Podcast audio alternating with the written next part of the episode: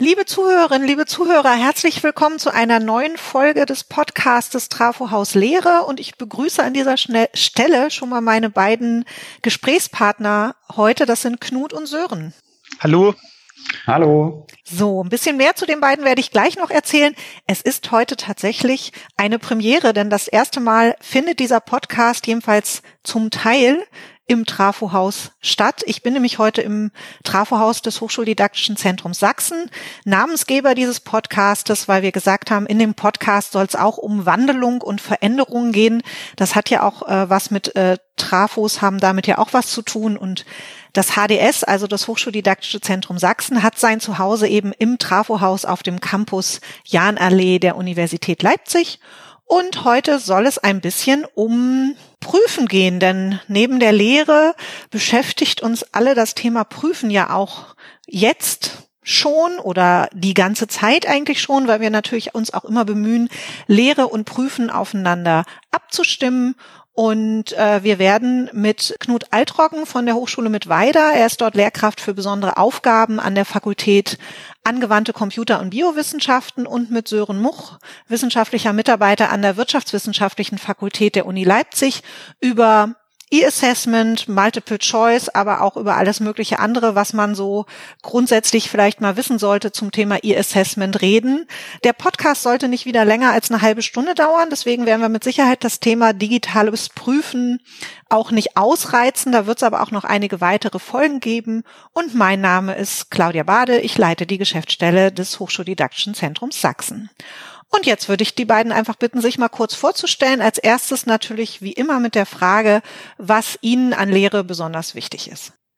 Ja, was ist bei mir insgesamt an der Lehre wichtig? Ich baue die Lehre inzwischen seit gut neun Jahren tendenziell um. Nächstes Jahr werden es bei mir zehn Jahre in der Lehre. Und bei diesem Umbau versuche ich vor allen Dingen weg vom Status quo zu kommen, immerhin, dass die Lehre sich komplett weiterentwickelt, weil wenn ich in der Lehre stehen bleibe, dann schaffe ich das irgendwann nicht mehr, die Studenten zu motivieren und Co. Da hilft mir in dem Fall vor allen Dingen, dass ich jetzt mich seit circa sechs, sechseinhalb Jahren mit, dem, äh, mit der Hochschuldidaktik auch mit ein bisschen beschäftige. Dort vor allen Dingen auch äh, im MINT-Bereich, insbesondere dort der Informatik. Und ich versuche dort vor allen Dingen auch die Inputs, die ich da bekomme, für meine Studierenden entsprechend auch gut aufzuarbeiten, so dass die Studierenden sich auch wohlfühlen bei mir in der Veranstaltung. Ähm, genau, zu mir, ich kann da eigentlich äh, auch zum, zum Wandel gleich zustimmen, aber ich will auch noch mal kurz was zu mir sagen. Ich bin eigentlich Psychologe und komme auch über die, die Hochschuldidaktik und gerade auch über das, über die, über die elektronische oder digitale Hochschuldidaktik, wenn man das so einschränken möchte, ähm, und so über die Testentwicklung zur, zur Statistik an die Wirtschaftswissenschaftliche Fakultät. Und dort leite ich jetzt die Statistikübungen für die wirtschaftswissenschaftlichen Studiengänge. Und mir ist an Lehre allgemein wichtig, dass man es möglichst so gestaltet, dass alle Beteiligten, also Lehrende und äh, Lernende und auch die Lehrenden natürlich, äh, offen miteinander umgehen und möglichst mit Freude lernen, was natürlich jetzt im Fach Statistik für einige nicht ganz so leicht ist mit der Freude. Ähm, aber ich finde wichtig, dass man auf jeden Fall neugierig bleibt oder versucht zu werden und zu Fehlern und Lücken, die man hat, auch steht, also auch wieder auf beiden Seiten. Ähm, und dass man als Lehr Lehrender auch akzeptiert, dass Lernende nicht homogen sind, sondern dass die verschieden sind, dass man versucht, auf alle zuzugehen und allen was, ähm, was anzubieten, was passendes. Und dazu gehört für mich eben auch, ähm, immer mal was Neues auszuprobieren und die Lehre auch ähm, immer mal zu ja, einem, stetigen Wandel irgendwie zu unterwerfen. Okay, und ja, Wandel haben wir gerade, ne? Also Dauerthema, aber ich habe es ja auch bei der Einleitung schon gesagt, das hat bei uns auch immer was mit dem Trafohaus zu tun. Ich würde jetzt als erstes gern mal zu Knut nach Mittweida sozusagen zurückgeben, denn die Hochschule Mittweida ist ähm, ja deutlich früher in die digitale Lehre ähm, gestartet, als das zum Beispiel ähm, an der Universität äh, Leipzig der Fall sein musste. Da hat das Semester ja sowieso erst ein bisschen später begonnen und ja, digitale Lehre ist immer so ein großes Wort ist ja gerade die Frage, ob wir eigentlich digital lehren oder eher in so einem Emergency Remote Teaching Modus sind. Ich weiß aber von Knut, dass E-Assessment bei ihm vorher schon Thema war und auch jetzt ein Thema ist und würde gerne, dass er uns ein bisschen davon berichtet, wie er das eigentlich macht in seiner Lehre. Ja, wie bin ich eigentlich zu diesem E-Assessment gekommen? Kurioser Zufall. Ich hatte, ich betreue bei uns das Praxismodul. Da war in dem Fall eine Studentin, die hatte in Hamburg ihr Praktikum und musste jetzt wirklich wegen nur einer Viertelstunde Vortrag zu uns kommen. Und da hat man dann halt einfach mal probiert, ja, können wir denn das nicht irgendwie digital machen? Das haben wir dann auch geschafft. So, und das war der allererste Ansatzpunkt im Bereich des E-Assessments, was ich hatte. Das ist inzwischen auch schon drei, dreieinhalb Jahre her bei mir. Und es wird inzwischen immer weiter bei mir ausgebaut. Ich habe das inzwischen auch schon so weit, dass ich auch Großveranstaltungen, also Größenordnung 150 Studierende und mehr, parallel bei uns auch via E-Assessment abprüfe. Das heißt, da habe ich entsprechend eine äh, elektronische Klausur, wenn man das jetzt wirklich mal als E-Assessment mit ähm, sieht. Ich habe aber dort auch in dem Bereich dieses E-Assessments, deswegen der Name passt mir eigentlich nicht so ganz, weil da ist eigentlich ganz, ganz viel dahinter. Gibt es natürlich auch Sachen wie dass die eine äh, ähm, aufbauen, dass die mit Blogs arbeiten, dass sie aber auch beispielhaft Simulationen, bei mir gleich Programmierungen durchführen, wo man wirklich sagt, okay, das kann ich natürlich auch alles elektronisch auch abprüfen, teilweise sogar auch wesentlich besser und schneller bei diesen einzelnen Varianten. Ja, wenn ich darüber auch ähm, nachdenke, es gab viele Sachen, wo man sich auch wirklich erstmal wenn man da Vorreiter sein möchte, auch erstmal durchkämpfen muss, ohne dass man, ich sag mal, viel Hilfe im Hintergrund hat. Einige Sachen kamen nicht direkt von der Hochschule, sondern kamen beispielhaft vom Hochschulforum Digitalisierung, die da sehr, sehr viel haben. Ich hatte mich aber auch dort ein bisschen reingelesen. Es gab vom ähm, Land NRW ein Gutachten, wo direkt über digitale Prüfung und Co. einmal ähm, berichtet wurde. Und da habe ich mich in dem Fall beim allerersten Mal so ein bisschen dran durchgehangelt. Und inzwischen ist es bei mir sogar schon so weit, dass viele andere Kolleginnen und Kollegen das da inzwischen nachziehen. Wir hatten beispielhaft eine An oder ich hatte eine Anfrage vom Bereich Sprachen von uns, von, einer, von einer Kollegin, die gerne die in dem Fall technische Englischprüfung auch gerne als E-Assessment gehabt hätte. Das hat man jetzt im, im Wintersemester auch einmal durchgeführt hat dort auch bis auf ein paar Kleinigkeiten, aber zu denen kann ich kann gerne auch nochmal kommen, auch sehr gut funktioniert. In aktuellen Semester bin ich ein bisschen auch am Rumexperimentieren diesbezüglich. Das heißt, ich werde da mal keine reine E-Klausur machen, sondern eher mehr eine Simulation mit einer gekoppelten Posterpräsentation und einem Peer-Review-Feedback. Da bin ich mal selber gespannt, was dort entsprechend mit rauskommt. Wow, das hört sich schon nach ganz viel an und nach ganz vielen Infos, die wir wie immer natürlich auch in den Showlink, Showlinks verlinken werden, sodass die, die uns zuhören, das auch möglichst zügig finden und für sich selber anwenden können. Aber ich würde erstmal Sören fragen, der wahrscheinlich auch noch ein paar Ergänzungen oder Anmerkungen zu dem hat, was Knut gerade so schön ausgeführt hat. Ähm, ja, so viele Ergänzungen jetzt nicht. Also ich finde, dass man bei diesem Begriff E-Assessment natürlich immer aufpassen muss oder immer, immer genauer noch dazu sagen muss, was meint man jetzt damit meint man jetzt, äh, dass man Klausuren elektronisch schreibt oder auch einfach den ganzen Bereich diagnostisches, formatives Testen, das heißt während der, während des Semesters, äh, dass man dort kleine Tests macht und das auch wieder im, entweder in einem, in einem PC-Pool oder bei den Leuten zu Hause oder schnell äh, auf mobilem Weg, auf den Handys ähm, oder auch im Hörsaal mit diesen Audience Response Systemen. Also das ist ja wirklich ein riesen breites Feld. Und jetzt glaube ich, gerade aktuell bei den elektronischen Klausuren kommt halt noch hinzu, dass man auch noch unterscheiden muss, äh, lässt man die jetzt eventuell sogar zu Hause schreiben oder an der Hochschule. Ähm, also zu, zu, den, zu den beeindruckten Aktivitäten von Knut äh, kann ich jetzt natürlich nicht noch mehr sagen, aber allgemein stimme ich ihm dazu, dass man da dass es eine riesen Bandbreite ist. Ja. Mhm. Ich habe jetzt bei dir schon ein bisschen rausgehört, dass du würde ich jetzt mal interpretieren, durchaus Fan bist von diagnostisch und eher formativ und gar nicht summativ prüfen. Ähm, ich weiß ja aber aufgrund unseres Vorgespräches und was du eben auch in der Einleitung gesagt hast, Multiple Choice äh, ist ja auch immer noch so ein Thema. Ähm, ich könnte mir vorstellen, dass der eine oder andere sich jetzt sagt, naja, ich muss da am Ende summativ irgendwie eine Prüfung machen, da machen wir mal einen schönen Multiple Choice Test. Ist Multiple Choice eigentlich noch was, was so zu kompetenzorientierten Prüfen passt, was ja eigentlich das Schlagwort ist, was uns beim Thema Prüfen auch immer allen ja als Überschrift sozusagen darüber steht oder müssten das eigentlich andere Wege sein? Also Knut hat ja schon ein paar aufgezeigt. Ähm, ja, also der, den Fokus auf die Multiple-Choice-Formate oder geschlossene Antwortformate ähm, finde ich auch manchmal schwierig. Allerdings würde ich es jetzt auch nicht verteufeln. Also ich glaube, ähm, wenn man sich die Mühe macht und wirklich die, die Fallstricke ähm, versucht zu vermeiden, ähm, kann man damit auch kompetenzorientiert prüfen. Ähm, natürlich kann man auch nicht alles prüfen, das ist klar, aber das gilt auch für andere Prüfungsformate. Und für einige Lernziele, die man da überprüfen will, ist die Erstellung wirklich sehr aufwendig. Ähm, das kann sich aber eben durch die, kann halt durch die Vorteile aufgewogen werden, eben wenn man den, dadurch, dass man den, Klausur, äh, den, den, na, den Korrekturaufwand ähm, natürlich extrem verringern kann, was ja sehr häufig genannt wird als, als Vorteil von MC-Fragen, was aber auch nicht das alleinige Ziel sein sollte. Aber es bringt auch Vorteile eben für die Bewertungsqualität, dass man es sehr schnell und auch weitgehend objektiv bewertet. Das heißt, man macht sich im Vorhinein, glaube ich, viel mehr Gedanken um die Bewertung, wenn man ein geschlossenes äh, System da hat.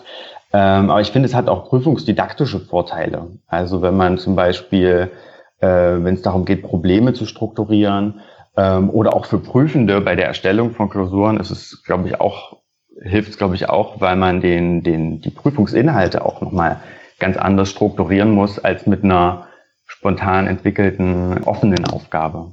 Ja, aber was ich bei dir ja auch ein bisschen rausgehört habe, wäre ähm, durchaus auch mal überlegen, ob nicht so geschlossene Fragen auch schon formativ eingesetzt werden und an mehreren Zeitpunkten im Semester eingesetzt werden und man dann das noch mit anderen Prüfungsinstrumenten auch kombiniert.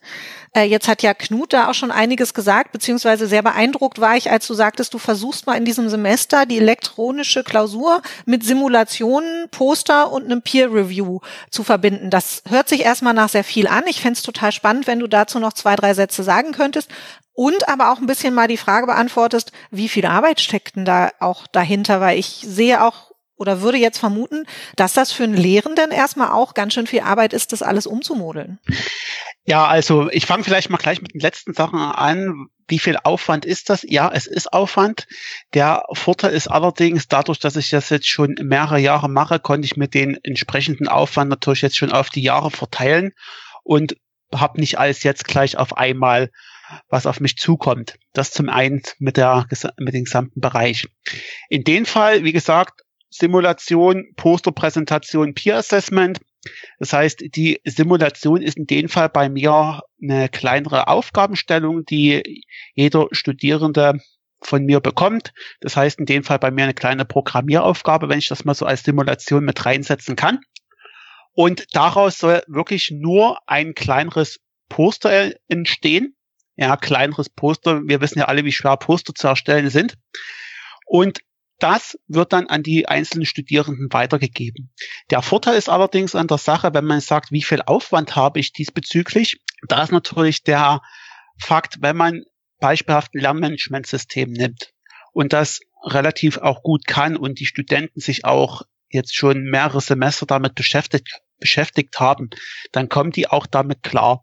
Das heißt, da hat man gar nicht allzu viel großen Aufwand. Die meisten Lernmanagementsysteme unterstützen ein Peer Assessment Verfahren. Das heißt, da kann ich noch ein paar Einstellungen mitmachen und ich kann dort im Endeffekt sagen, okay, was soll ich eigentlich hochladen? Das heißt, für mich ist in dem Fall rein auf der Ebene, wie koordiniere ich das, relativ wenig zu tun. Ja, wo ich ein bisschen mehr aufpassen muss, ist natürlich, bei den Simulationsthemen. Welche gebe ich raus? Sind die gleichwertig und co? Das, da muss man natürlich auch ein bisschen aufpassen, aber da kann man in dem Fall auch schon bei mir und etwa neuneinhalb Jahre Lehrerfahrung, nächstes Jahr werden es zehn, natürlich auf ein riesiges, riesiges Portfolio zurückgreifen, wo man weiß, okay, in welche Richtung kann man dort bereits gehen. Und der nächste Punkt ist vor allen Dingen solche kleinen Simulationssachen, die haben meine Studierenden wöchentlich auch selber zu erledigen. Das heißt, die sind dort in einer gewissen Phase schon drin. Das heißt, die kriegen quasi statt Thema A kriegen die Thema B, aber es ist im Endeffekt dieselbe Simulation. Somit kann ich natürlich sagen, ja, es passt. Die Studenten sind da rein bereits an diese Simulation gewöhnt und können damit auch entsprechend umgehen. Das heißt, die haben auch dort ihr eigenes Lerntempo im Hintergrund, dass sie sagen, okay, ich brauche jetzt ein bisschen mehr Zeit dafür. Die andere Person sagt ein bisschen, ich brauche ein bisschen weniger Zeit dafür. Das heißt, man geht auch hier nochmal bei dieser Variante nochmal ein Stück auf die Studenten zu und gibt entsprechend auch noch einen kurzen Hinweis, in welche Richtung es gehen soll. Aber ein Großteil wird dann halt von Studenten auch schon selber mit erledigt. Okay, äh, vielen, vielen Dank für diese konkreteren Ausführungen. Jetzt ähm, springe ich nochmal zu, zu Sören zurück, der ja auch wahrscheinlich noch Prüfungen vor sich hat. Weißt du denn schon, wie du dieses Semester prüfen wirst? Also vielleicht bist du auch schon formativ immer dabei. Ähm, also ich habe dieses Semester keine Lehre. Einerseits zum Glück natürlich, äh, weil so der ganze äh, Druck sozusagen nicht ganz so stark ist dadurch. Aber andererseits auch schade, weil es, glaube ich, auch natürlich viele, viele Chancen mit sich bringt, jetzt äh, Sachen einfach auch mal auszuprobieren, wo man vorher gesagt hat, so im Normalbetrieb laufen die nicht. Ähm, wir haben allerdings eine Wiederholungsprüfung, wo ich noch nicht weiß, wie das dann genau stattfinden wird. Und der, das größte Problem ist natürlich, dass man gerade bei einer Wiederholungsprüfung natürlich auch auf die, auf den Gleichbehandlungsgrundsatz äh, achten muss, dass man das äh, dass man da jetzt nicht komplett das Format umschmeißt. Ähm, ich muss dazu sagen, auch wenn ich jetzt mich, äh, mich lange mit ähm, Multiple-Choice-Formaten beschäftigt habe, machen wir die Klausur nicht im Multiple-Choice-Format. Ähm, das heißt, normalerweise wird die bei uns als Präsenzklausur geschrieben und ja, dann rechnen die Studenten da zwei Stunden unsere Aufgaben. Es sieht ja im Moment auch so aus, als könnte das gerade bei Wiederholungsklausuren mit kleineren Gruppen in großen Räumen dann vielleicht auch über den Sommer wieder möglich sein. Und äh, wie du dann im Wintersemester digital genau. lehrst und äh, digital prüfst, da gibt's dann ganz viele tolle Podcast-Folgen, die du dir anhören kannst. Da gibt's noch viele tolle Ideen, was man da so machen kann. Ähm, also das wird uns ja wahrscheinlich genau. noch eine ganze Zeit weiter begleiten, ist das, was ich dazu auch noch sagen möchte. Ich fände es nochmal spannend, wenn ihr was dazu sagt. Knut hatte das schon angedeutet, dass jetzt auch eine Kollegin aus den Sprachen auf ihn zugekommen ist. Wie holt ihr euch denn Unterstützung oder Support von anderen oder in dem anderen Fall eben, wie unterstützt oder supportet ihr andere, wenn es ums digitale Prüfen geht? Da scheint ihr ja auch beide aktiv zu sein. Ja, also wie hole ich mir im Endeffekt Hilfe ähm, herein? Wie gesagt, ich habe mir die Hilfe eher nicht von der Hochschule geholt, sondern wirklich eher von extern. Da waren gute Ansätze, hatte ich ja vor uns ganz am Anfang schon mit erwähnt. Ich glaube, wir können es auch gerne die einzelnen Links mit reinstellen.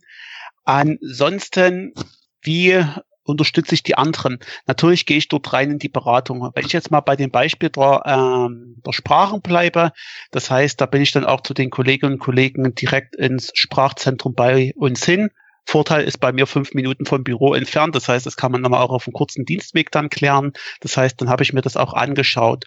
Aber der Vorteil ist, so wie wir, so wie ich es gemacht hatte, hatten sie vor allen Dingen erstmal probiert. Also ohne irgendwelche großartigen Anleitungen.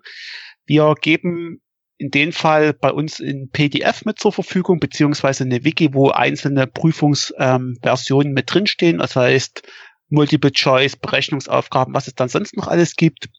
Und daran haben sich dann die Kolleginnen und Kollegen aus dem Bereich der Sprachen mal orientiert. Ich bin dann hingegangen und habe es in dem Fall dann auch noch während der Durchführung ähm, soweit unterstützt. Das heißt, wir haben jetzt den Vorteil bei uns, dass wir relativ viele Computerpools haben, was andere Universitäten und Co. eher weniger haben oder andere Probleme haben diesbezüglich, dass dort die Hardware im Hintergrund fehlt. Und wir haben das dann halt so durchgeführt, dass ich das quasi als Administrator mit rumgegangen bin in der Prüfung selber und habe Probleme und Co. behoben diesbezüglich. Okay, man sieht ja aber da schon auch noch aus dem, was du gerade so berichtest, dass es schon auch noch viel mit direktem Kontakt zu tun hat. Also mal zu den Kollegen rübergehen ist ja im Moment eher schwieriger, kann man natürlich auch alles digital machen, aber eben auch in der Prüfungssituation dann in einem Computerpool rumgehen. Da wird man mit Sicherheit sehen, ob man die Computerpools, wo bisher dann eben 100 Rechner waren und 100 Leute drin sein konnten, auch jetzt so nutzen kann. Ich glaube ja nein.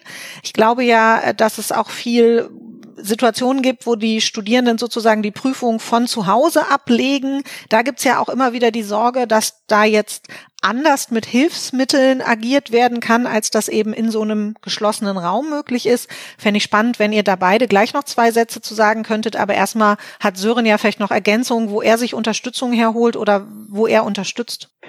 Ähm, also bei uns ist es so, dass, oder zumindest so mein Eindruck, dass so die Klausuren jeder Fachbereich so für sich die erstellt, wobei ich da jetzt muss ich sagen auch nicht so aktuell im äh, bei den elektronischen Prüfungen drin bin, ähm, was so die geringschwelligeren Verfahren angeht, zum Beispiel eben die Audience Response Systeme oder die Tests, die man dann so im, in der Lernplattform ähm, anbieten kann, tauscht man sich natürlich so auf dem Flur mit den Kollegen aus, was die so nutzen oder erzählt denen mal hier, das habe ich genommen und das, da habe ich gute Erfahrungen mitgemacht und so weiter.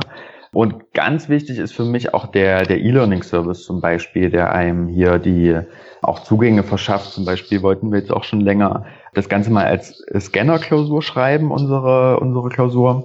Ist vielleicht auch anknüpfend an die Idee nächstes Wintersemester, ähm, dann auch so ein, ein Schritt dahin, das Ganze gleich digital zu machen. Muss man aber immer die, die organisatorischen und natürlich auch juristischen Beschränkungen ähm, beachten. Geht jetzt alles vielleicht schneller, aber mal sehen, ob es bis, bis zum Wintersemester alles äh, behoben ist. Da hast du jetzt schon drauf abgehoben, also diese juristischen Probleme. Siehst du das Problem mhm. auch, dass jetzt die Gefahr da ist, die Studierenden schreiben zu Hause ihre Prüfungsleistung, ob nun Klausur oder was auch immer, und können ja dann andere Hilfsmittel nutzen, als wenn sie in so einem Computerpool sitzen? Oder ist das eigentlich genau der Schritt Richtung kompetenzorientiertes Prüfen, den wir für uns alle gebraucht haben? Ähm, sehe ich auf jeden Fall kritisch. Also ich glaube, es muss, also ohne das komplett auszuschließen, ich glaube, es muss einfach zur Prüfung passen. Ich glaube, eine Beschränkung der Hilfsmittel darf dann nicht wirklich, kann dann nicht wirklich vorkommen, weil das muss man dann irgendwie kontrollieren. Und ich sehe auch immer noch ein Problem damit zu sagen, ja, sitzt jetzt wirklich die richtige Person da, die man da vor sich hat. Das ist bei einer mündlichen Prüfung über, über eine Video, ähm, über Videotelefonie ähm, was anderes. Aber bei Klausuren finde ich das etwas schwierig. Andererseits, ich hatte es ja vorhin auch schon angesprochen, ich finde, man muss immer die Prüfungsformate natürlich auch untereinander ein bisschen vergleichen und kann dann nicht immer eins verteufeln. Wenn man an Hausarbeiten und so weiter denkt, klar lässt man sich dann da was unterschreiben, dass man das selbstständig gemacht hat, weiß man aber im Grunde natürlich auch nicht, wer da was äh, wirklich erbracht hat. Insofern Kritik ja, verdammen würde ich es nicht. Sehr schön zusammengefasst. Ich habe eine vorletzte Frage an euch beiden. Gibt es denn auch irgendwas, wo ihr sagt, das nervt mich so richtig am ganzen digitalen Prüfen, E-Assessment? Das ist etwas, wo ich wirklich noch total unzufrieden bin oder was ich richtig kritisieren würde. Also Sören hat ja gerade schon ein bisschen angefangen, dass er sagt, die verschiedenen Tools auch in ihrer Verschiedenheit beleuchten, was manchmal hinten runterfällt. Aber gibt es irgendwas, was euch noch richtig unzufrieden macht in dem Thema? Also bei manchen Sachen, wenn ich jetzt vor allen Dingen mündliche Prüfungen habe, ich habe halt teilweise Studenten, da sehe ich wirklich nur das Gesicht. Und manchmal ist halt wirklich bei mündlichen Prüfungen, das lebt von Interaktion, von Gesten und Co. Die werden natürlich jetzt weniger gut übertragen. Das nervt mich ein bisschen in der Hinsicht. Wo ich wirklich sagen kann, da würde ich mir irgendwas anderes wünschen, aber momentan ist mir ist noch nichts Besseres eingefallen. Auch bei den mündlichen Prüfungen, wenn ich da gleich einhaken darf, ist ja auch ganz oft, dass man eigentlich mal was aufschreiben will oder aufmalen. Das ist natürlich dann auch mit den, mit den begrenzten Mitteln schwieriger. Was mich, mich nervt jetzt auch nicht tierisch an E-Assessments äh, mehr. Vielleicht manchmal so der, der enge Fokus auf die Multiple-Choice-Formate, weil ich glaube, davor schrecken dann viele zurück, ähm, die eigentlich eben offene Formate nutzen, aber das geht natürlich auch alles elektronisch. Ja, Ansonsten nervt mich nicht wirklich was. Okay, das ist ja schon mal ein ganz gutes Zeichen. Abschließend würde ich gerne die Frage stellen, die ich auch immer allen zum Abschluss stelle, nämlich was so eure Erkenntnisse dieser Woche sind oder der letzten Tage und Wochen, die ihr gelehrt habt, ob es aus dem ganzen Lehren aber eben auch prüfen etwas für die digitale Mülltonne gibt bei euch oder auch so Wow-Erlebnisse, die ihr gerne noch mit uns teilen möchtet. Ja, was ist bei mir ein Wow-Erlebnis? Also ich muss sagen, die Disziplin meiner Studierenden. Also ich habe oder die auch die Motivation meiner Studierenden, die sind momentan mehr dabei als in der reinen Präsenzveranstaltung bei mir.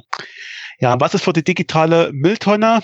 Momentan erstmal nichts, weil aus jeden kleinsten Schrott kann man auch immer noch irgendwas Gutes rausziehen. Sören, wie sieht's bei dir aus? Dem mit der Mülltonne kann ich mich eigentlich anschließen. Ähm, also höchstens, weiß ich, die, die einzigen Sachen, die mir da einfallen, ist, dass man vielleicht oft vergisst, dass man irgendwie auf, auf offene Software setzen sollte und auch immer alle Leute irgendwie mit berücksichtigen sollte, die jetzt nicht die, die beste Ausstattung haben. Aber das ist jetzt natürlich auch nicht für die Mülltonne, sondern eher so kritische, kritische Warnungen oder sowas. Was ein Wow-Erlebnis angeht, eigentlich so der letzten Wochen, muss ich sagen, was für gute Arbeit da geleistet wird, so in den Rechenzentren oder was bei uns an der Uni, kann ich ja, kann ich ja sagen, am ORZ und auch an der Fakultät ähm, und auch vom E-Learning-Service da geleistet wird äh, in, in so kurzer Zeit, wo man auch dann manchmal oder wo man jetzt merkt, okay, was bis jetzt nicht geklappt hat, lag halt irgendwie nicht daran, dass es nicht geht oder dass, dass die Leute das nicht können oder sowas, sondern dass man wirklich vielleicht organisatorisch einfach zu sehr eingeschränkt war. Ähm, und wie schnell jetzt da einem geholfen wird mit Videokonferenzsystemen und auch mit der, mit der Lernplattform, wie die, wie die aufblüht sozusagen, das fand ich wirklich beeindruckend. Super, vielen, vielen herzlichen Dank. Nicht nur für die Beantwortung dieser letzten Frage, sondern überhaupt, dass ihr beiden euch die Zeit genommen habt. Und vielleicht haben wir da ja auch gerade noch mal zwei Leute an zwei verschiedenen Hochschulen miteinander vernetzt, die sich beide mit digitalem Prüfen und Assessment, E-Assessment auseinandersetzen und beide, wie hier zu hören war, so ihre Perspektive auf das Ganze haben. Ich danke euch, dass ihr diese Beispiele mit uns allen geteilt habt. Einen im Orbit vielen, vielen herzlichen Dank zum zu fürs Zuhören. Es wird auf jeden jeden Fall weitere Folgen zum digitalen Prüfen geben, denn das ist etwas, was uns alle gerade sehr beschäftigt.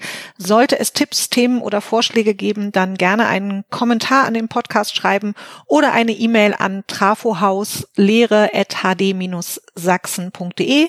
Vielen, vielen herzlichen Dank und bis zum nächsten Podcast. Tschüss. Tschüss. Vielen Dank. Tschüss.